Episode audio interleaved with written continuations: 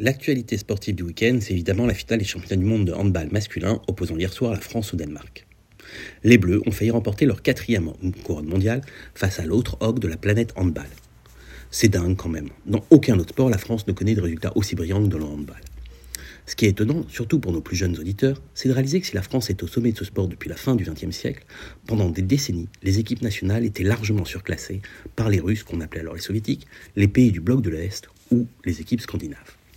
En 1992, lors des Jeux de Barcelone, une équipe soudée, quelques joueurs exceptionnels et un entraîneur inspiré avaient permis d'atteindre le Graal difficilement envisageable. Alors, une médaille olympique, le bronze en l'espèce.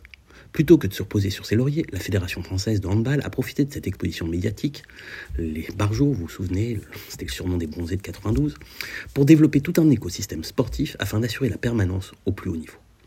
En privilégiant la formation du joueur, en s'appuyant sur les racines éducatives dispensées par les professeurs de PS, en favorisant l'exigence de performance, en développant le réservoir ultramarin, la France a construit une véritable fabrique de champions.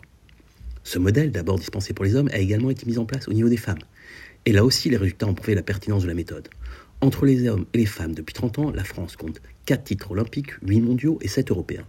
La durée de ma chronique étant limitée, je me, me réserve qu'aux médailles d'or.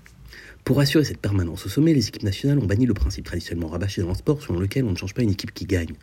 Depuis 2001, l'équipe de France n'hésite pas à se remettre en cause malgré ses résultats, ou plus justement pour, ou plutôt justement pour maintenir ses résultats en changeant de tactique et en renouvelant les générations. Ce renouvellement de génération, justement, ne s'est pas fait n'importe comment, mais en favorisant la transmission de la culture de la gagne. Hier, l'équipe était composée de joueurs âgés de 25 à 38 ans et tous avaient déjà disputé plusieurs compétitions internationales.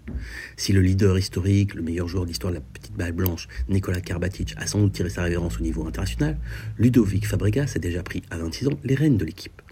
Prochaine étape pour les Bleus, les Jeux Olympiques de 2024.